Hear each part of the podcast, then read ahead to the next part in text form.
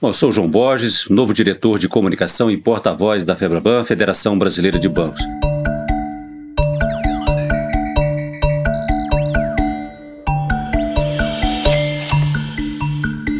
Boa noite a todos. Estamos começando mais essa transmissão pelo canal Febraban News e nossa convidada de hoje é Luísa Trajano, presidente do Conselho de Administração do Magazine Luiza.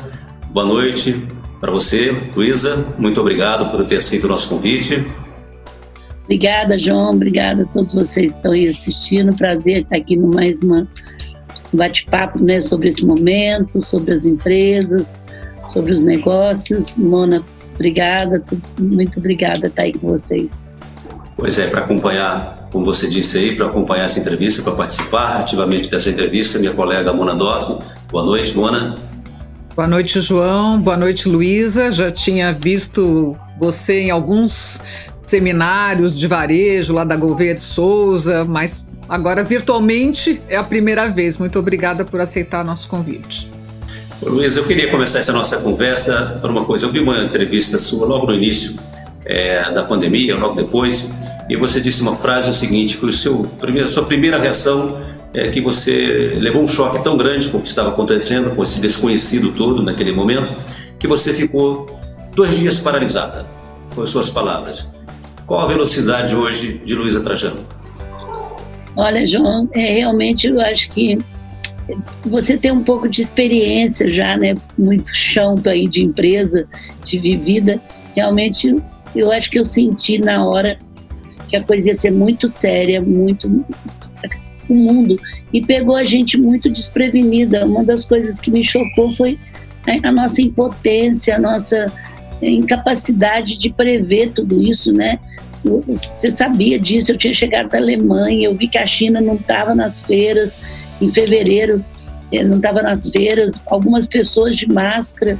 Eu não entendia muito bem o que, que aconteceu e eu realmente, pela primeira vez, eu fiquei paralisada, gente, assim, assustada. Eu sou uma pessoa que redireciono, vou fazer acontecer rápido, não sou muito de ficar planejando, vou fazendo, depois eu vejo que dá. Mas logo eu, eu também parti, lógico, acho que o que mais levou foi o susto e eu entendi que era uma coisa muito séria. De repente, 1.100 lojas ficou fechada, mas não foi só por nós, não, porque eu acho que pegou a empresa no momento melhor que a gente podia estar. Mas eu, eu, você vive do mercado, eu sou muito preocupada com a pequena e média, a vida inteira eu fui e assim preocupada com o emprego, né? Então eu falei, porque um país em desenvolvimento ele vive em duas coisas, da renda e do crédito, que até eu estou num lugar que dá crédito, né? Eu estou trabalhando com vocês aqui, a FEBRABAN é reunião de todos os bancos dá crédito. E a renda num país, é, para não te falar de mais, mais pobre, ele vive do emprego. Quando você tira o emprego, você tira a renda. E aí tudo para. Mas uma coisa eu fiz muito forte, eu não quero, ninguém sabe nada, e eu não quero fazer previsão e não vou fazer previsão, e vou viver cada dia de um dia. E foi muito bom que no desenrolar a gente vai poder falar um pouquinho disso. Bora.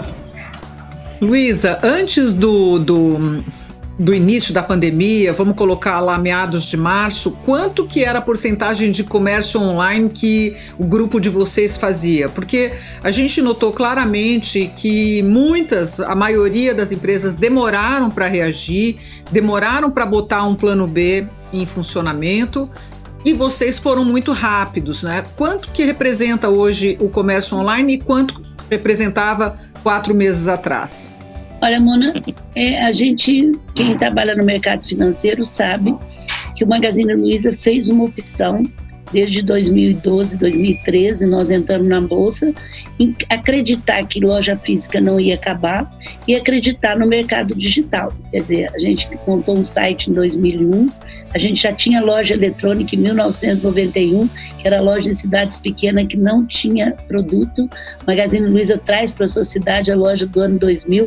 Na época, o povo falava, Luiza, você está ficando doida, a gente não era uma empresa muito pequena assim, perto dos grandes, não que era um faturamento tão pequeno, nós já era uma empresa grande no, no, ranking. Grande que eu falo, já faturava mais de 100 milhões, 200 e a gente criou uma loja eletrônica. Então, assim, a gente já tinha uma cultura meio de startup, de experimentando e tal. Em 2001, a gente montou o nosso site E, e a gente acreditou que a loja física ia continuar e que nós íamos ter que digitalizar a loja física, digitalizar a nossa equipe, começamos a criar laboratórios, engenheiros, transformar a nossa tecnologia em tudo digital, só deixar pouquíssimo RPs, e a gente foi muito criticado por criticado não, castigado inclusive economicamente por isso. Nós entramos em 2011 na bolsa, nossa empresa valia 4 bilhões e pouquinho. Quando a gente é, e o mercado inteiro, os analistas é, forçavam um pouco a gente a separar a nossa unidade de ponto, que era a loja eletrônica e mais o site, da loja física. A gente não acreditava nisso, a família ainda, naquela época, tinha 74%, a minha família nunca cobrou por que, que, vocês têm que fazer isso ou não, família muito voltada para a empresa durar. E a gente permaneceu, as nossas empresas chegou a valer juntas menos de 400 milhões, quer dizer, 10% do preço que valia. Se naquela época a gente tivesse separado o ponto com do, do, do, do loja física, só o ponto com valia 3 bi, era bem confortável. Eu acho que se a gente tivesse sofrido mais pressão, João, porque é um mercado que pressiona, não é fácil para os executivos trabalharem. Então, a família que tinha uma porcentagem muito grande não pressionou e a gente manteve firme. Enquanto isso, nós estamos montando laboratórios e digitalizando a nossa equipe de campo. Então, hoje nós temos todos os montadores que trabalham em mobile, a nossa, nossos dois mil carreteiros que são terceirizados, que vai até a casa do cliente no mobile, que facilita a entrega, a comunicação. E a gente continua firme e deixando o mercado. Só um investidor acreditou bastante no nós, ganhou um dinheirão, que é o Alasca, né? Todo mundo sabe dessa história. E a gente começou. E aí a gente o que, que nós fizemos? A gente foi digitalizando as nossas lojas e aumentando loja física, mas a loja física era um amparo para as lojas é, para o site. Então, por exemplo, em Belém, o ano passado, a gente montou 150 lojas, mas em todas as lojas nossas atuais tem um centro de distribuição pequeno. É, assim, pequeno que eu digo com os principais artigos. Aí você comprou na internet, em duas horas você pode ir lá retirar sem frete. Então, ela começou a ser um apoio, não sei se vocês estão conseguindo me acompanhar, para isso. E a gente manteve firme. Ninguém falava que a loja, a gente ia para a NRF, mataram a loja física, enterraram, ressuscitaram e a gente conseguiu manter firme. E de repente a Amazon e a Alibaba começou a comprar participações em lojas físicas, como o supermercado nos Estados Unidos. Aí eles começaram a ver que o, que o físico era um complemento do digital. Então, quando, nós, quando veio a epidemia, 50% do nosso faturamento já era feito nas lojas através do virtual. Só que a gente também crescia 20, 30% na loja física. Então, assim, a gente crescia no virtual, mas não, não deixava de perder, porque a gente fez uma coisa só. Então, quando veio a epidemia, a gente já faturava 50%. A gente tinha aquele Magazine Luiz e Você, que você entrava, montava uma lojinha, Mona Loja, João Loja, João Loja, e, mas isso demorava um pouco foi aonde depois eu vou contar o que, que eles fizeram na epidemia. Então a gente entrou na epidemia é, com uma tranquilidade, porque a gente tinha o físico, que fechou 1.100, mas já tinha 50%, 60% no faturamento em loja, em loja virtual, em virtual. O que, que a gente fiz, fez? A gente atacou o virtual, é, buscamos parceiros para poder vender para nós, que foi Parceiros Magalu, que foi um espetáculo. Sabe, João, apareceu o Parceiros Magalu, que eles criaram em sete dias, era o seguinte: você ficou sem emprego, você era um autônomo, você colocava o seu nome lá e você, em duas horas, três horas, recebia no seu celular para montar uma loja e sair vendendo para sua casa, como um vendedor autônomo nosso. E apareceu 400 mil vendedores. É uma coisa incrível. Nós hoje temos 40 mil vendedores que todos os dias vendem produto nosso e ganha dinheiro com isso. E colocamos também é, o parceiro Magalu para aquelas pequenininhas que você, para lógico a gente tem, sempre teve marketplace, você sabe o que é isso, o mercado tem marketplace, mas era, eu vivia falando para o meu pessoal, é muito complicado, eu sou muito voltada para pequeno e médio, ele tem que ter site, ele, não conseguia, estava um projeto lá para sair, para você pendurar a loja independente de marketplace rápido. Então, soltaram isso, apareceram 30 mil lojas que nunca tinha entrado e que de repente tinha que apoiar ela em sete dias e a gente tem 10 mil lojas vendendo todos os dias. Então, assim, foram muito rápidos. Teve, respondendo agora a sua pergunta, teve mês que representou 100% a, a, a, loja, o, o site 100%, porque não tinha nenhuma loja física aberta. Depois foi representando 80%, 75%, e mesmo assim, quando representou em maio, esse número eu posso dar que está na bolsa, nós tivemos, em relação a maio do ano passado, que já vem subindo, vendendo só no site, só através do virtual, é 46% de aumento de faturamento. Bem inesperado até, viu? Bom, você tem, você tem é, essa rede de lojas, milhares de funcionários, milhares, muitos milhares mais de clientes, e você tem, ao mesmo tempo, uma participação muito grande, participando em lives, tendo contato com pessoas do Brasil inteiro. É, com esses, digamos, com essas frentes de contato que você tem com a realidade brasileira, como empresário e como pessoa, como é que você definiria o momento brasileiro neste, nesta situação, em onde estamos? Do ponto de vista do pulso econômico, do ponto de vista do estado de espírito das pessoas? Ô João, no começo eu fiz um pacto comigo de viver cada dia e aonde que eu estava, que o pessoal começava a economista, me desculpe, ou executivo, que começava a falar, porque vai acontecer isso, vai acontecer aquilo, olha, o virtual, o, o, isso é melhor do que o outro, confinamento vertical é melhor que horizontal. Eu falava, gente, escreve um livro aí. Se vocês forem ganhar, vocês vão ser, vocês vão ser, ser cartomante, porque ninguém sabe nada. Então, no primeiro momento, eu procurei ajudar muito, estar tá muito junto com o governo, com a Secretaria do Governo Econômico, através do IDV, que nós temos uma ligação bem com vocês aí da FINABRAN, para poder sair as medidas rápidas, porque eu comecei a ver a economia, o mundo inteiro tinha que, a União tinha que jogar dinheiro, independente do PIB, do déficit público, porque se não soltasse, a calamidade ia ser maior. Então eu preocupei, a gente começou a soltar, te confesso que assim eu fiquei lá junto com os secretários, junto com o IDV, montando um comitê para sair, e aí saiu as medidas. Te confesso que não foram demoradas, que não pelo pela economia do nosso país, eles garantiram 85% da inadimplência. Eu ficava, precisa sair rápido, precisa sair rápido. Eu comecei a estudar essas economias de guerras, tem, tinha que ser, e saíram. Aí depois, junto com a minha equipe, eu fiz isso aqui, ó, depara.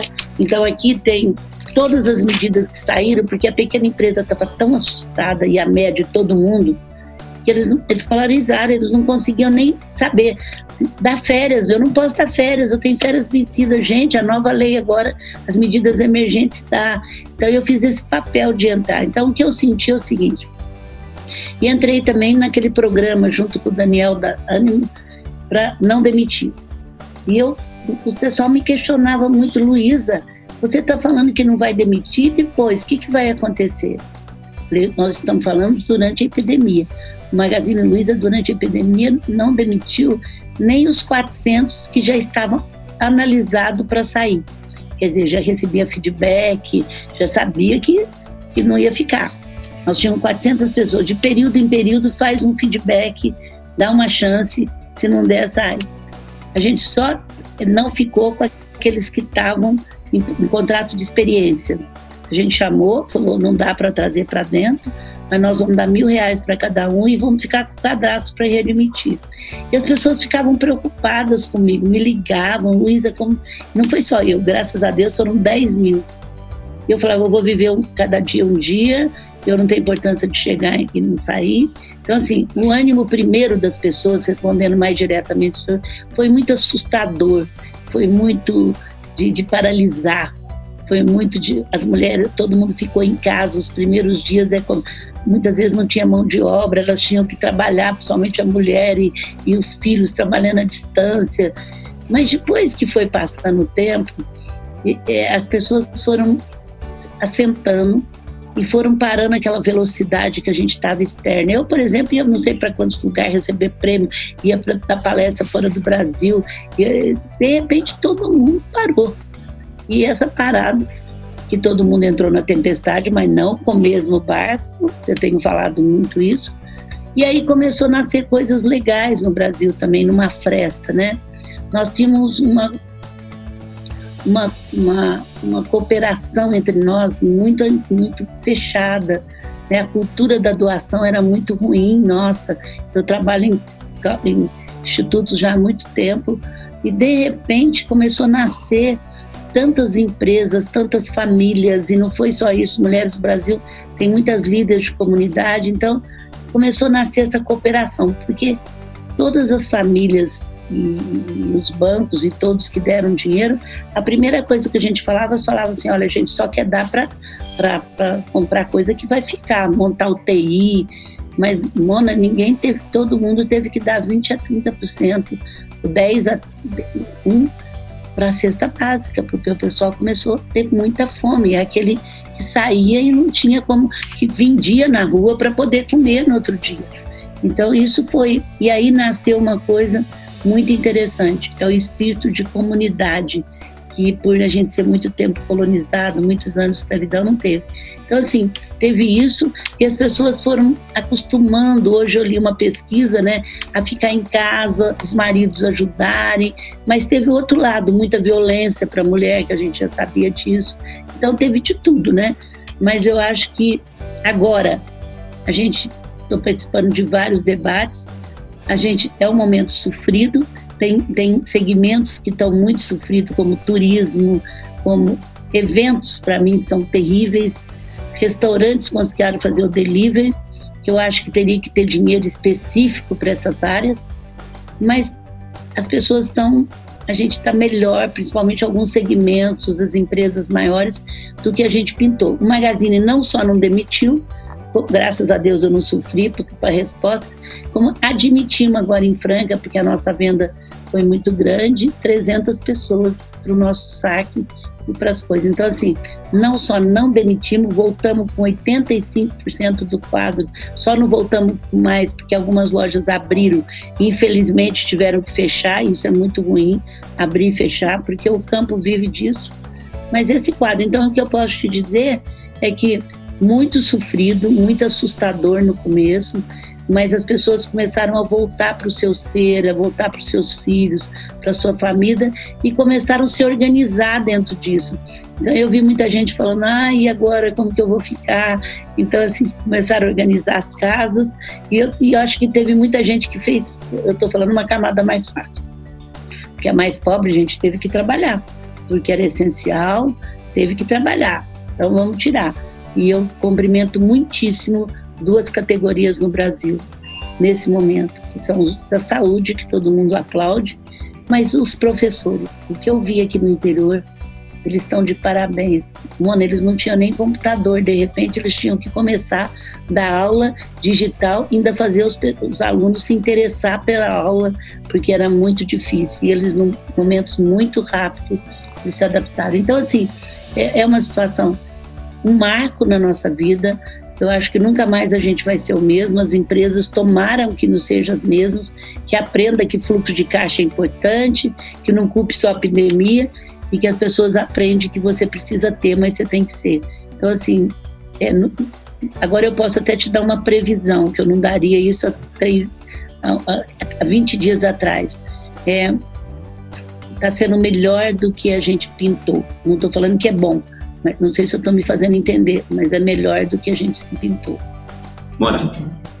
Nossa, dá muita esperança te ouvir, Luísa, falando né, de como, de uma certa forma, a roda girou e as coisas estão caminhando. Obviamente que não é igual em todos os setores, acho que o setor da cultura e do audiovisual é outro que é, muito. É, eu esqueci de falar, ontem Mulheres do Brasil fez até uma homenagem à arte e cultura completamente parado, mas é, a gente, há, há, dois meses, né, João, a, a, Febraban começou uma pesquisa chamada Observatório Febraban, que está medindo uh, o comportamento durante esse período da pandemia. comportamento, consumo, tendências. E nessa última edição, recém, recém saída, uma coisa que apareceu é a liderança. As mulheres saem mais fortalecidas, as mulheres e as famílias mais fortalecidas nesse momento da pandemia como gestoras das finanças do lar. E, bom, talvez para você que lidera o grupo Mulheres do Brasil, isso não é uma novidade da mulher ser líder e da mulher tocar à frente os orçamentos de famílias mais pobres ou famílias é, de classe média, mas o, o, que acontece é que isso ficou muito claro na pesquisa. E eu te pergunto: você acha que isso influi na, na, na venda, na compra de, de, de, Ou a mulher vai aprender mais a poupar, não consumir tanto, gerir melhor esse orçamento que geralmente é pequeno. Vocês sentiram algum investimento específico? O João depois pode falar de outros dados da pesquisa muito interessantes que mostram que as pessoas querem investir em saúde, em, em cursos, educação online, mas emergiu muito claramente a liderança da mulher. E é um tema seu, você é uma voz icônica no setor. Queríamos te ouvir. Mona, eu ficava assim muito impressionada é, de num conselho não ter uma mulher, certo? É, por quê? Nada contra, a gente é muito, eu sou muito a favor da união masculino e feminino. Há muito tempo a mulher decide até o carro. Essa é a realidade. A mulher de periferia, o qual eu frequento muito desde, desde sempre, ela é uma ministra da economia. Ela com dinheiro, ela, 60% delas são arrimo de família e elas administram um ar impressionante. O que aconteceu na epidemia e que a epidemia está acelerando aquilo que já existia. Por exemplo, no começo do ano, um banco, a Goldman Sachs, falou: eu só vou abrir mercado ele vai abrem IPO no, na Europa e no, nos Estados Unidos muito, se tiver uma mulher no conselho. E a gente tem trabalhado para a cota de mulheres em conselho. Cota é um processo transitório, João, para acertar uma desigualdade. Eu convenço qualquer pessoa de cota. Hoje nós temos 7% de mulheres em conselhos de empresa aberta. Se você tirar as filhas de dono e as donas como eu, cai para 4%. Vai levar 120 anos para ter 20, 30%. É uma crença que não lembra dela. Eu, a gente vivia batendo nisso. No mesmo dia que o Marcelo Silva, que é um, hoje é presidente do IDV, foi o nosso CEO, uma colega minha, era uma das maiores gestoras, também vendeu a empresa. Ela nem queria, mas eu estou dizendo assim, ele até começou a ser a favor de cota. Ele foi convidado para 16 empresas não convidaram ela para nenhuma. Estou só te dizendo, é, isso há três anos, quatro anos atrás. Então, assim, são crenças limitadas. Depois que, que um banco falou isso, o que está aparecendo, até no meu liquidinho, o povo está me pedindo, Luísa, por favor, me arruma mulher.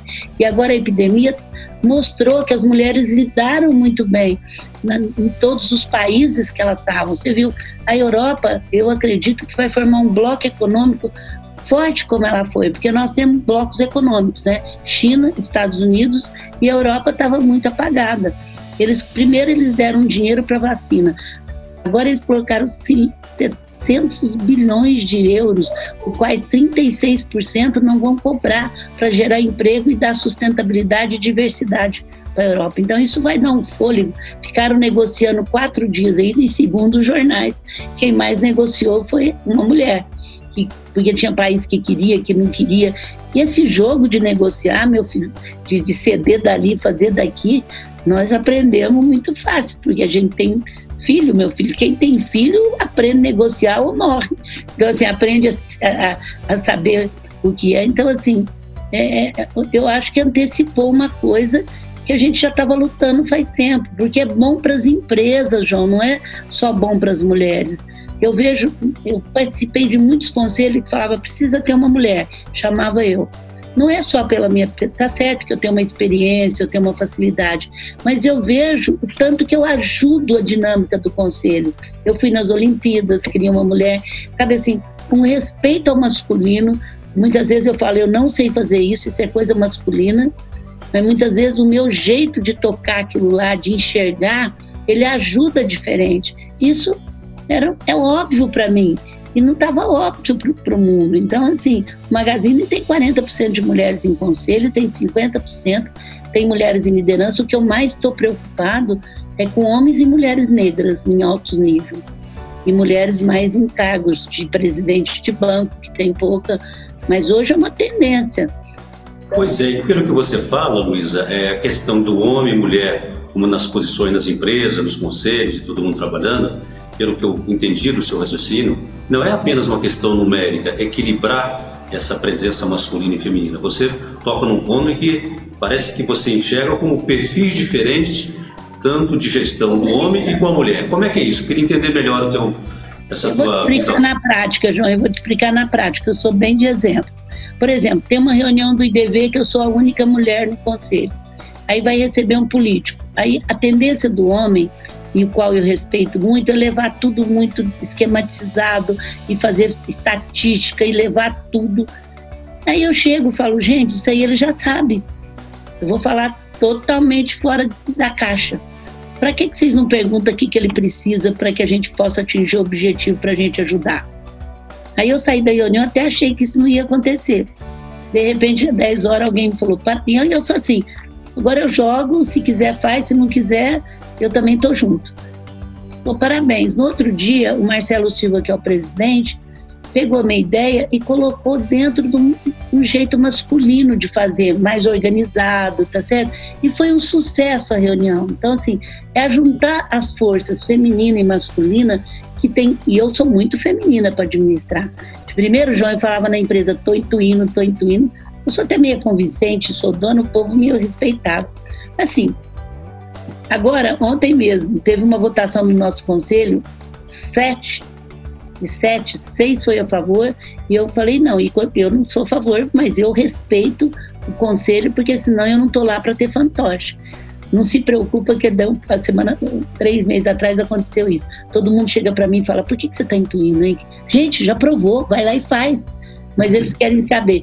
Então, assim, hoje, essa, porque eles, tem hora que eu falava para o meu marido, isso não é força minha, é força masculina. Então, assim, é, esse complemento é muito legal. E, eu, e, e, as pessoas não sabem usar isso. E a mulher, então, foi totalmente preconceito. Agora, tem uma coisa, Mona, que nós temos que trabalhar muito: duas. A mulher tem muita dificuldade de ser mantenedora de alguma coisa. Isso é uma coisa. Eu não acho nem que é não administrar, isso é mantenedora. Ela entra no instituto ou em alguma coisa, ela tem dificuldade de ajudar. Você põe os homens, dá um pouquinho, tem um mundo de dinheiro. Isso que eu quero te dizer. E nós temos, o que eu tenho trabalhado muito, que não era meu caso, é muita culpa. De até de, ser, de, de filho, culpa de ter uma posição maior. Isso está muito inconsciente nela. E isso também tem que ser trabalhado muito, e a gente, o Mulheres do Brasil, tem trabalhado muito nisso. Mona. É, agora, você acha que esse dado apontado pela pesquisa, né, de que as mulheres vão coordenar mais os orçamentos dentro de casa, isso pode influenciar a, a, a poupança ou as compras de um modo geral, de alguma forma diferente? Elas já estavam fazendo isso, não? Agora elas foram autorizadas. E como elas são autorizadas principalmente pela área financeira, elas vão se empoderar mais. Uma coisa é você fazer de fato, outra é você fazer de direito. Eu nunca esqueço isso. Eu sempre fui CEO de, de, de fato, porque minha tia sempre teve uma, uma visão muito grande de empreendedora, mas ela nunca foi de gestora. Mas era uma é uma empreendedora que eu aprendo todo dia. Hoje eu soltei uma fita dela sobre cliente de 10 anos atrás, parece que ela falava hoje. Então, um dia uma pessoa me falou: você vai saber o que é de fato, o que é de direito. Quando eu fui nomeada CEO de direito. Então, assim, o que eu acho, não sei se eu estou me fazendo entender, é que agora ela vai apoderar de uma coisa que ela já fazia. E quando ela apodera disso, fica melhor para todo mundo. É isso que eu estou querendo te passar. Mas já, já existia isso. Sabe, na hora H, ela fazia isso. Lógico, tem exceções, mas é, ela já fazia isso. Mas quando ela vai ser. Agora é como o mercado estivesse falando: ah, você nasceu para isso mesmo, você serve para isso. E as pesquisas vêm falam: ah, ela está fazendo isso, mas ela já fazia, gente. Só que ela não era de direita, até por isso que eu estou falando. É, é, é, eu preciso deixar o outro achar que pode, porque eu não nasci para ser financeira, então eu não posso pegar isso, e até porque também ela não era vista como isso. Então, assim, era paradigmas, crenças limitantes que veio entrando. Mas, gente, o melhor é a, a, junção do masculino com o feminino. Na empresa a gente faz isso muito bem. Eu falo, isso não é comigo, é com vocês. Vocês entram, tem hora que eu falo, não, não, não, não deixa, gente, eu tô sentindo, tô sentindo, não, não deixa, eu tô entendendo. E, e intuição nada mais é que um tipo de, de inteligência que nós desenvolvemos com experiência. É, é, é, é, um tipo de inteligência que você pega uma coisa com a experiência que você tem e a nós foi permitido desenvolver isso. O homem viveu numa empresa muito mecânica, ele não podia falar. Não sei se o João vai saber disso, que ele não sabia uma coisa. Ele não podia chegar na empresa e falar: meu filho está no hospital, aqui você tem que ser profissional. Você não traga problema de casa. Como é que uma pessoa está com problema não vai levar para dentro da casa, para dentro da empresa? Pode até não levar daqui para fora, mas daqui para dentro está lá. Então, assim, foram muitos podados, mais do que nós, porque a gente não teve tanto cargo na época. Agora, Luísa, é, essa experiência tão dolorosa e profunda que está sendo a pandemia para todo mundo, e como eu disse, você tem vários pontos de contato na sua ação social, como empresária, como é, empregadora, como líder. É, na sua visão, o que, que, muda em definitivo? Qual é a grande mudança que vem a, ao passarmos, ao superarmos esse momento que ainda é de, de, uma, de uma razoável incerteza, porque não temos vacina ainda, não temos ainda tratamentos seguros, mas caminhamos nessa direção. O que, que deve ficar como mudança definitiva e de que natureza essa mudança? Eu, eu vou falar o que eu penso e o que eu desejo, o que eu estou sentindo, tá bom? É, uma coisa, eu, a cultura da doação, as empresas entenderem que elas são responsáveis e aí os outros falaram, por que, que não entendeu antes? Eu falo, gente, pelo amor de Deus, as empresas também tiveram que sobreviver, gerar emprego, aumentar a inflação. Não vamos pensar nisso, vamos curtir agora. Então, essa cultura da doação entrou, essa não vai acabar. Mas a que eu mais estou torcendo é, é para que essa, essa cultura de o Brasil é meu e eu tenho que assumir o Brasil. Vocês sabem que a gente veio de colonização. Nós tivemos o maior tempo de escravidão do país, dos países. Nós tivemos uma abolição terrível, onde as pessoas foram jogadas na rua sem comida, sem trabalho, sem casa, sem estudo e sem dinheiro. E a gente nunca olhou para isso para valer. Essa desigualdade social foi descancarada, João. Então, isso trouxe com que as pessoas. Eu nunca vi tanta gente. Olha, eu, Magazine Luiza, eu sou tão brasileira que há 22 anos, no nosso 1.100 unidade, toda segunda-feira nós temos uma reunião que mostra resultado, a gente canta o hino nacional. Ah, os jovens não querem cantar, tá bom, fica quietinho lá, não precisa cantar, mas a gente resgata. Eu sou meus filhos conheceram o Brasil primeiro. Minha filha teve um restaurante 12 anos, ela fez dois anos de pesquisa, ela tem um instituto onde ela já lançou cinco livros sobre mandioca, sobre tudo. Então ela fez um trabalho belíssimo. Então, assim, eles aprenderam a gostar muito do Brasil, porque eles conheceram. Eu sempre lutei pelo Brasil, juro que eu nunca esperei um reconhecimento é, da empresa, a não ser a paixão que eu tenho. Eu nunca recebi, João, que vai mudar muito é o consumidor. Se você pegar meus LinkedIn, meus, meu, minhas redes sociais, as pessoas falar, Luiz, eu quero comprar do Magalu porque vocês não demitiram ninguém, porque vocês estão ajudando a pequena. Então, quem decide o rumo do mercado, me desculpe, é o consumidor. E as empresas estão preocupadas agora, eu estou vivendo nas grandes. Com racismo, que infelizmente precisou oito minutos de sofrimento para o mundo acordar que nós tem racismo. Eu, no Grupo da Mulheres do Brasil, eu já trabalho isso há muito tempo. Quando eu descobri, oh, Mona, que na minha casa, eu não sou racista, mas na minha casa nunca teve um aniversário que eu tinha 10% de pessoa negra, até quatro anos atrás. Até porque depois do grupo a gente conviveu com mulheres muito fortes. Você vê que nos conselhos quase não tem homens negros. E nós temos, então assim, mas agora as empresas estão preocupadas com isso, porque elas sabem que elas vão ser cobradas por isso. E eu não estou falando mal, população, é, é, o, é o consumidor que determina. Então, isso eu estou te falando que eu estou vendo, estou torcendo e é o que eu estou sentindo.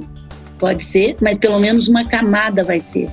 As pessoas que. Aqui nós tivemos dois papéis, o colonizador e o colonizado. E a gente se manteve. Uma hora foi Portugal, qual eu amo, tenho uma filha casada com português, tenho neto 50%, não tem nada contra. Então é o seguinte: é, é, é, é, esse papel de protocolizar o Brasil foi muito afastado.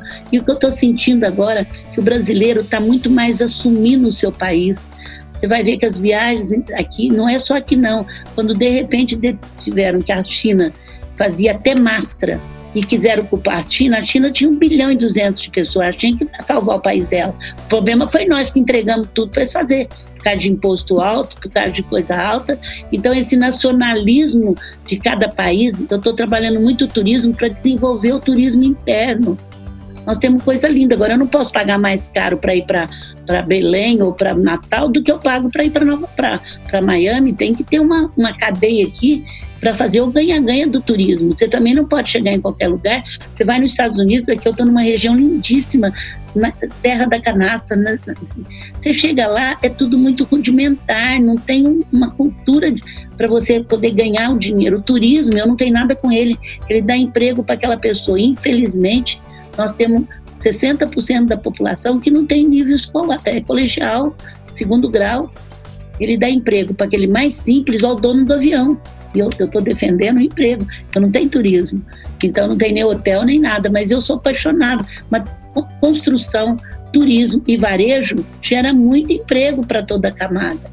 Então, assim, tem que, tem que abaixar os impostos, o juro abaixou, você viu que o mercado também foi um grande, tem que dar, tem que dar esse, igual foi Bolsa Família, esse básico até as pessoas conseguir sair dessa miséria para poder ter o um emprego, tem que ser uma ponte para isso.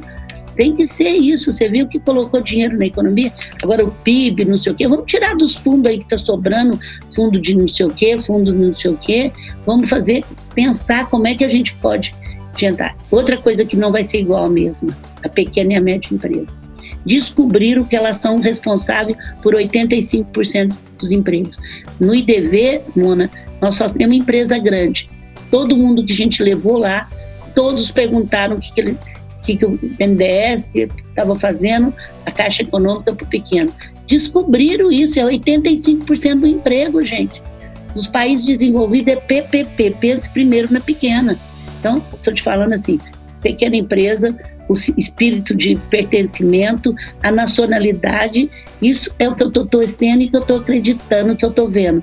Agora, a cultura da doação vai ficar. Vai ficar. Que bom.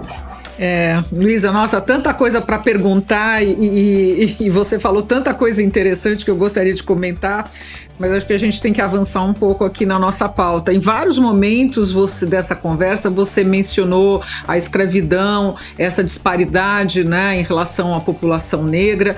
É, quais são suas sugestões? Você é a favor de uma reparação histórica? Como é que a gente pode botar mais o negro no mercado de trabalho, nas posições de é, super superiores de direção, nos conselhos? Não tem outra forma, Mona. Cota. Cota é um processo transitório para acertar uma desigualdade. Eu sou a favor de cota, João, faz 10 anos, desde o dia que saiu cota para deficientes. Eu vou explicar por quê. O Magazine Luiza, eu sou uma pessoa sempre voltada, eu sempre tive o RH comigo. Nós já éramos há 10 anos entre as melhores empresas para se trabalhar. Eu nunca tinha olhado deficiente. Quando saiu cota, eu fiquei muito envergonhada e passei a valorizar a cota. Não sei se vocês estão me entendendo. Já era uma empresa que estava lá na frente. Cota é um processo transitório à meritocracia. Tá bom, nem as netas, do, bisnetas do João não, do, do João não vão estar na, nos conselhos se continuar desse jeito. 120 anos, segundo a estatística da GV, nós vamos ter para ter 20, 30%. Os países que adquiriram cota, o PIB aumentou mas nós não estamos pedindo, nós estamos pedindo 20%, 30%. Nós não queremos, nós queremos a força dos dois. Então, eu não vejo outra forma. O Magazine, quando pegou, o Marcelo era o CEO, pegamos, ficamos com vergonha de uma empresa melhor para se trabalhar, precisou vir uma cota e eu sou muito de assumir que eu tenho vergonha. A gente começou a dar cota para os lugares, hoje não precisa mais. Nós temos 1.200 deficitários no começo, assim. Eles não querem trabalhar, não acha, não sabe o que, que tem, é aquelas coisas que a gente já estuda. O brasileiro não gosta de trabalhar, precisa tirar isso.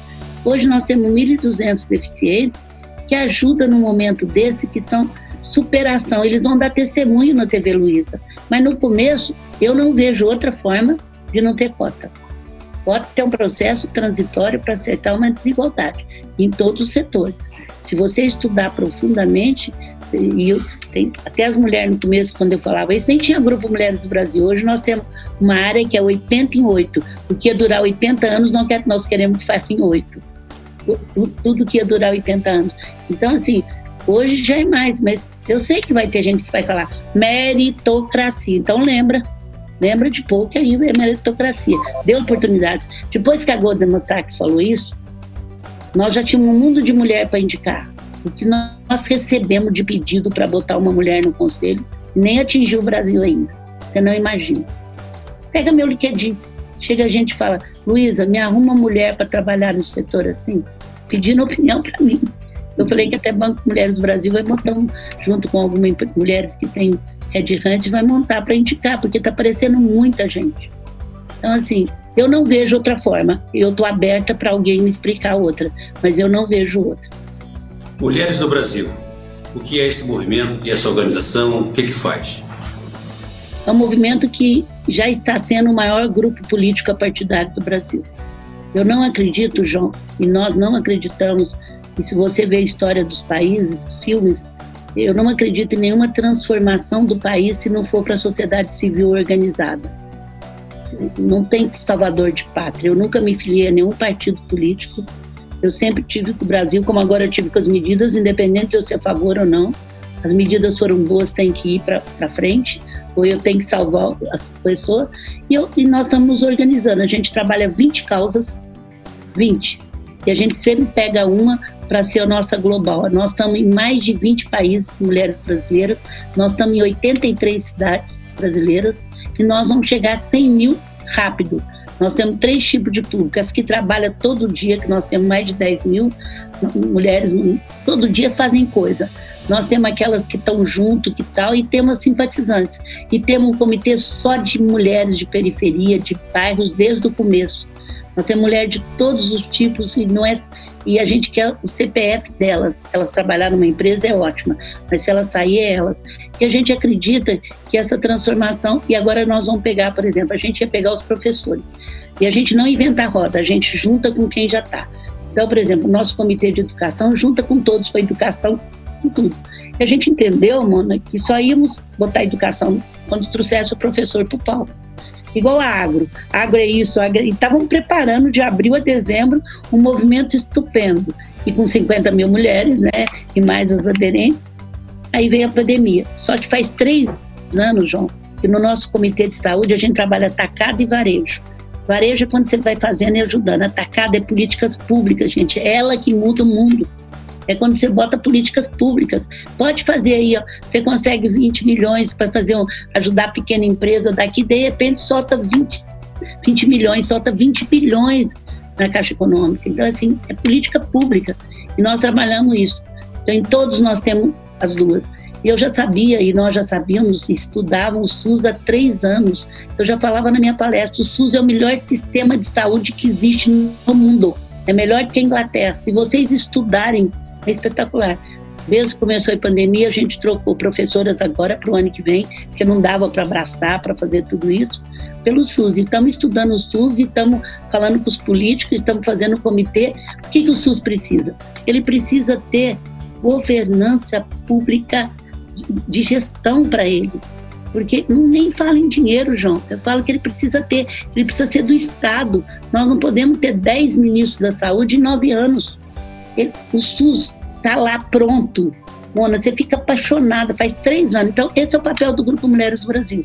É ter uma força, mas a gente não quer brigar com ninguém, nós queremos dialogar, queremos mostrar nossos estudos, mas tem que ter uma força de 100 mil pessoas. Então, nós queremos ser o maior partido político, apartidário. Em nome de Mulheres do Brasil, ninguém no pior momento da divisão do Brasil, você pode nas suas redes sociais fazer o que for. Se você pôr hashtag Mulheres do Brasil e tomar um partido, você é convidada a tirar Mulheres do Brasil. Na hora. Nós temos uma fiscal... E a gente teve muito pouco. Ninguém. É, no seu nome você faz o que quiser. Mas se você puser hashtag Grupo Mulheres do Brasil, você não pode. A gente vai ter mais mulheres na política, é uma nossa luta agora. Mas as nossas mulheres que saírem, elas têm que sair da liderança e nós vamos ter todos os partidos mulheres, só que tem um selo do que ela se comprometa conosco para poder ser nós nós respondemos ser, ser alinhada nós. Pode ser PT PSDB bem não sei aonde não tem importância gente. Eu sou totalmente a favor de partido não de 39 mas nunca me filiei porque eu não, não, não quis isso. Mas eu sou política e Mulheres do Brasil é política e vai ser o maior partido político do Brasil já está sendo eu acho que a gente ainda tem mais um tempinho aqui, né, João? Já tá, estamos chegando perto do final e eu queria entrar aqui, voltar para o setor do varejo. Tempinho reservado às mulheres agora. Mas eu queria entrar completamente em outra área, que é, que é que eu achei muito curiosa. Recentemente, Luísa, vocês abriram a porteira para o agro, para vender, para venda de produtos do agro no Magazine Luiza. Quer dizer, uma coisa totalmente inovadora, inovação no campo, e o Brasil é um país continental. Eu queria entender como é que está acontecendo essa venda, essa entrega. É no comércio online, são de todos os produtos, ou é pequeno, um pequeno comerciante dentro do marketplace, mas é todo um campo, né, toda uma gama de, de, de, de novos produtos e a gente sabe que o agro é uma força. Né? Como é que está acontecendo essa capilaridade na entrega e essa inovação no campo? Olha, Mona, a gente hoje não é um varejista só, a gente é uma plataforma digital que a gente trabalha já há muito tempo para isso, com espírito varejista, que é, o, que é uma coisa boa. Então, você vê a nossa campanha do começo do ano, não foi de agora, que no Magalu você encontra tudo. Tudo por causa do marketplace, onde você encontra na Amazon, você encontra no Alibaba, tá certo? Que são os maiores coisas do mundo. Bom, a gente quando entrou a epidemia, a gente já fazia algumas vendas diretas das indústrias grandes, Nestlé, Unilever, eles já tinham coisas dentro nossa. A gente tinha também pequenos empresários ou médios no marketplace, 10 mil, que a gente já vendia fralda, coisa, comida de cachorro, já vendia, isso que eu quero te falar. Quando veio a epidemia, a gente sentiu que principalmente no interior do Brasil, os supermercados não estavam tanto preparados para fazer o delivery, que as pessoas estavam em casa. Estou falando no interior. E tem supermercados maravilhosos. Aqui na minha região tem, mas eles tinham um, um tráfego tão bom que eles não estavam. Então o Magazine começou a fazer kits de não perecíveis de supermercado, rapidamente. E começamos a oferecer nas lojas que estavam abrindo, mas estava fechada, mas entregava. E foi um sucesso, porque você pegou o seu espírito é, de, de, de, varejo, com a sua experiência de coisa, e introduzimos muito, principalmente no interior do Brasil, que era onde os supermercados não estavam eles estavam abertos, poderiam continuar físico, mas tinha pessoas que não queriam ir no supermercado, que não queria, estava com medo, as pessoas têm muito medo, e rapidamente a nossa equipe começou a fazer kits, kits de supermercado que não eram perecíveis, tá? Limpeza, é, essas coisas todas. E, e foi um sucesso. Agora a gente está vendo como é que pode fazer isso em parceria.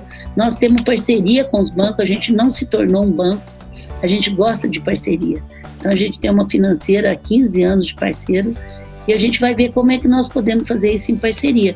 Mas foi um segmento que se deu muito bem, porque a dona de casa também voltou para casa. Então, o nosso segmento, tanto de tecnologia como de aspirador de pó, ela, aquela muitas vezes ela não sabia nem como é que estava os liquidificadores dela, as coisas, e ela mexeu com isso.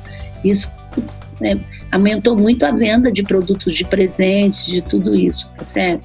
Então ela, ela se voltou para isso, foi interessante. Luísa, é, nós temos um tempinho ainda, eu queria ouvir a sua opinião sobre um tema que está sendo muito debatido e muito em evidência. A questão ambiental do Brasil, do Brasil e no mundo, vamos falar do Brasil, a questão da Amazônia. Como é que Luísa Trajano é, vê essa questão? Olha, ambiental, eu, não tem como você não ver ela, né? Porque eu acho que a epidemia também trouxe isso, né, João? Eu não estou ficando em São Paulo, meus amigos que ficaram me mandaram muitas fotos, vocês que estão aí, o tanto que o céu foi mais limpo, o arco-íris apareceu e vocês devem ter respirado melhor. Concorda vocês que ficaram aí ou não? Oh. Então a gente percebeu o tanto que nós estávamos judiando da, de nós mesmos, porque o que essa epidemia trouxe, e a gente disse assim, os mais os mais religiosos dizem que foi por querer, o que, uma respiração faz e a gente tem de graça. Então, eu não. Todas as empresas da nossa estão cada vez tirando energia é, de, de, que acaba com as águas e botando energia solar e botando energia. Então, assim, isso veio para ficar, gente. Não pode, não, nós não temos que ter responsabilidade. Agora, o Amazonas, gente, é o pulmão do mundo.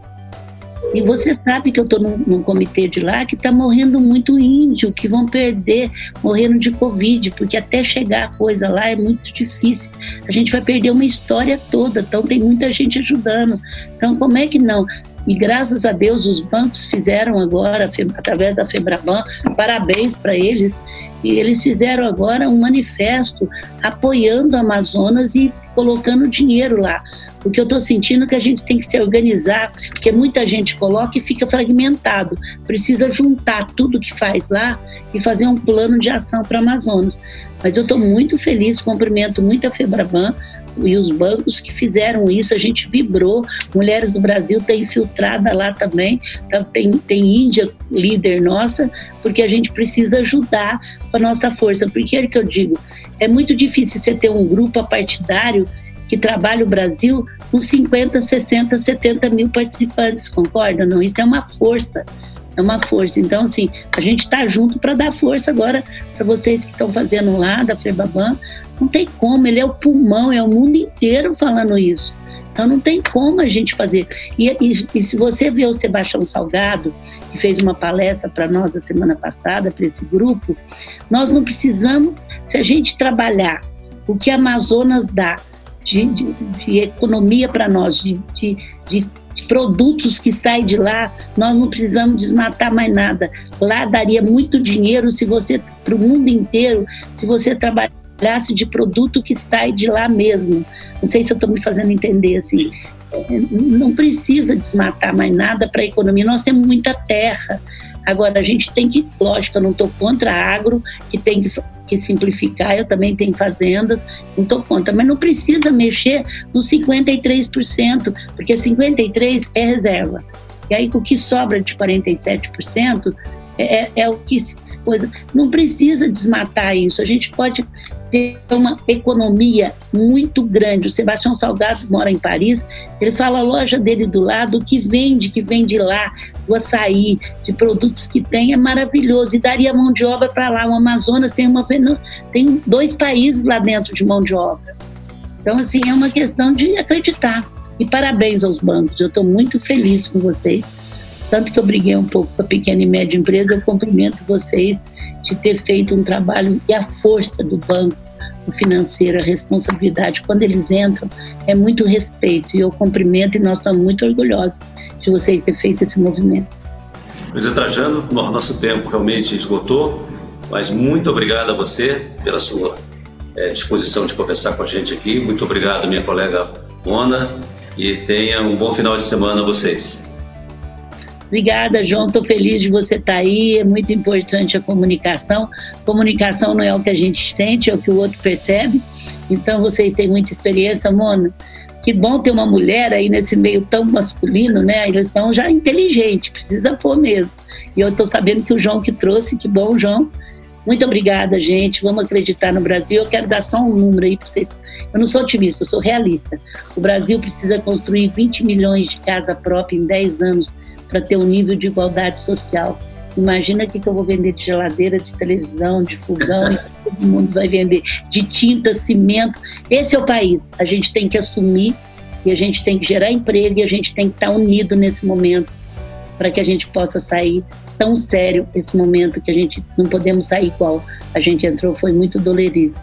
Beijo para todo mundo, obrigada, viu? Obrigada. Obrigada, obrigada. Luísa. Muitas Obrigado mensagens. Muito Boa obrigada pela entrevista. Obrigada.